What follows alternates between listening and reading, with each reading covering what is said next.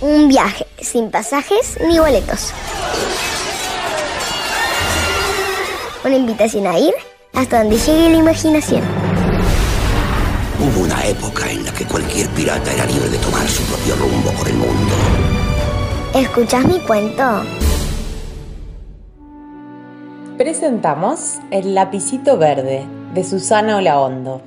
Los lectores de este audiocuento son María Segarra, Nadia Wilkins, Victoria Herrera, Mauro Zunín y Natalia Nogués.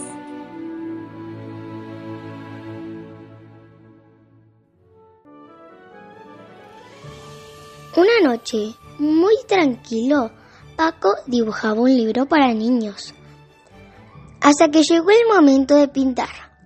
Buscaba y buscaba y no había caso. No encontraba los lápices de colores. Paco era muy ordenado con sus materiales de trabajo, pero no tenía idea dónde podían estar o en qué lugar los había dejado. Estaba tan cansado que casi no podía pensar. Sin embargo, en un momento de iluminación, recordó con horror que la semana pasada se los había prestado un amigo. 143 ideas se cruzaron por su cabeza, pero como era un tipo muy ingenioso y no se achicaba sino más, se le ocurrió hacer un libro que fuera todo en blanco y negro. Primero dibujó con negro sobre blanco, después con blanco sobre negro. Miró bien y pensó, si fuera para una revista de decoración, a lo mejor servía, pero no se parece en nada a un libro para niños.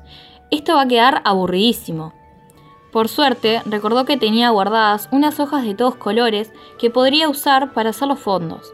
Y como era un tipo muy ingenioso y no se achicaba sino más, empezó a dibujar cosas y animales que fueran en blanco y negro ya desde el nacimiento. Dibujó un gato blanco, una luna, un ratón, un iglú, un pingüino, también una vaca, una nube de tormenta, un pato, una oveja negra que dicen que son bien bravas, pero esta le salió con cara de buena. Dibujó una cebra, un oso panda y un perro dalmata.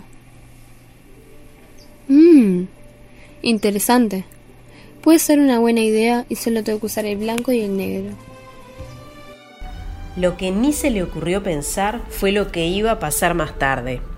El ratón empezó a correr al gato y el gato al ratón. No, no. En realidad el perro empezó a correr al gato y el gato al ratón. El perro maullaba, el gato ladraba. No.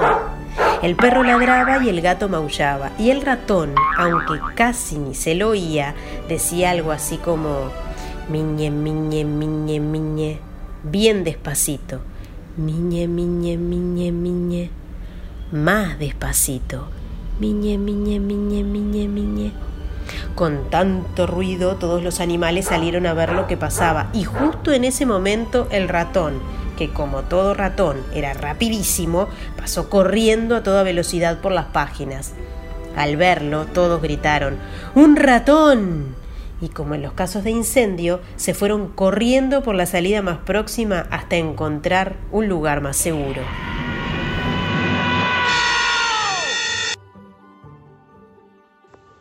¿Quieren saber qué hicieron? Hicieron lo que hace todo el mundo en esos casos. Se subieron a un banquito. Por suerte no estuvieron mucho tiempo así parados, ya que la posición era bastante incómoda y porque el pingüino ordenó. Rápido, rápido, todos al iglú. Salieron a toda velocidad a meterse en el iglú, que, como corresponde, era todito de hielo.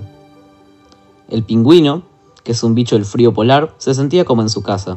Pero la oveja, la vaca, la cebra, el oso panda, el pato, la nube, el perro y la luna que aunque estaba fuera siempre acompañaba, empezaron a temblar y a dar diente con diente y pico con pico. Temblaban tanto que el libro se empezó a mover y además escuchaba clac, clac, clac, clac, que multiplicado por nueve, no me pregunten cuánto es, pero un ruido bárbaro. El dibujante, que si bien era un tipo ingenioso y no se achicaba así nomás, nunca pensó que le podía pasar esto y además era imposible dibujar con un libro en movimiento. Agotado porque la cosa se le estaba complicando demasiado, achicó al ratón, que era el animal que le ocasionaba más problemas, al tamaño de una mosca. Dibujó un pedazo de queso más grande, bien como para que se quedara quieto comiendo y no apareciera más. y también en penitencia. Lo mandó al final del libro.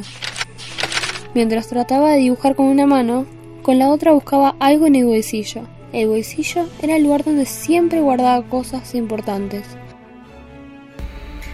Allí encontró cuatro boletos usados, una piedra bien lisa, un montón de semillas de sandía, un caracol que le había regalado la novia, tres tornillos, un llavero sin llaves, tres llaves sin llavero, unas cáscaras de maní y allá en el fondo, bien pero bien en el fondo, encontró lo que buscaba.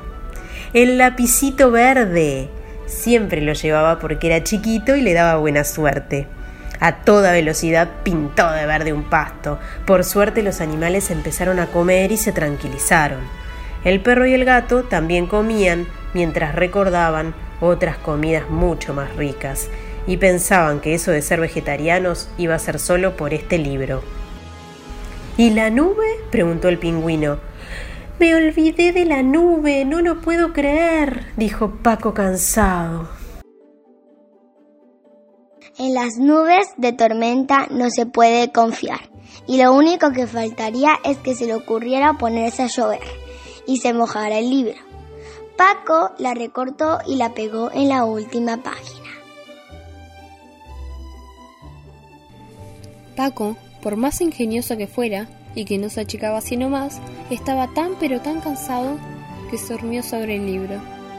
Volvió a soñar con los animales en blanco y negro, pero ahora estaban todos reunidos en una fiesta de disfraces divertidísima a la que podía entrar todo el mundo, con una única condición, siempre que todos estuvieran vestidos de muchísimos colores.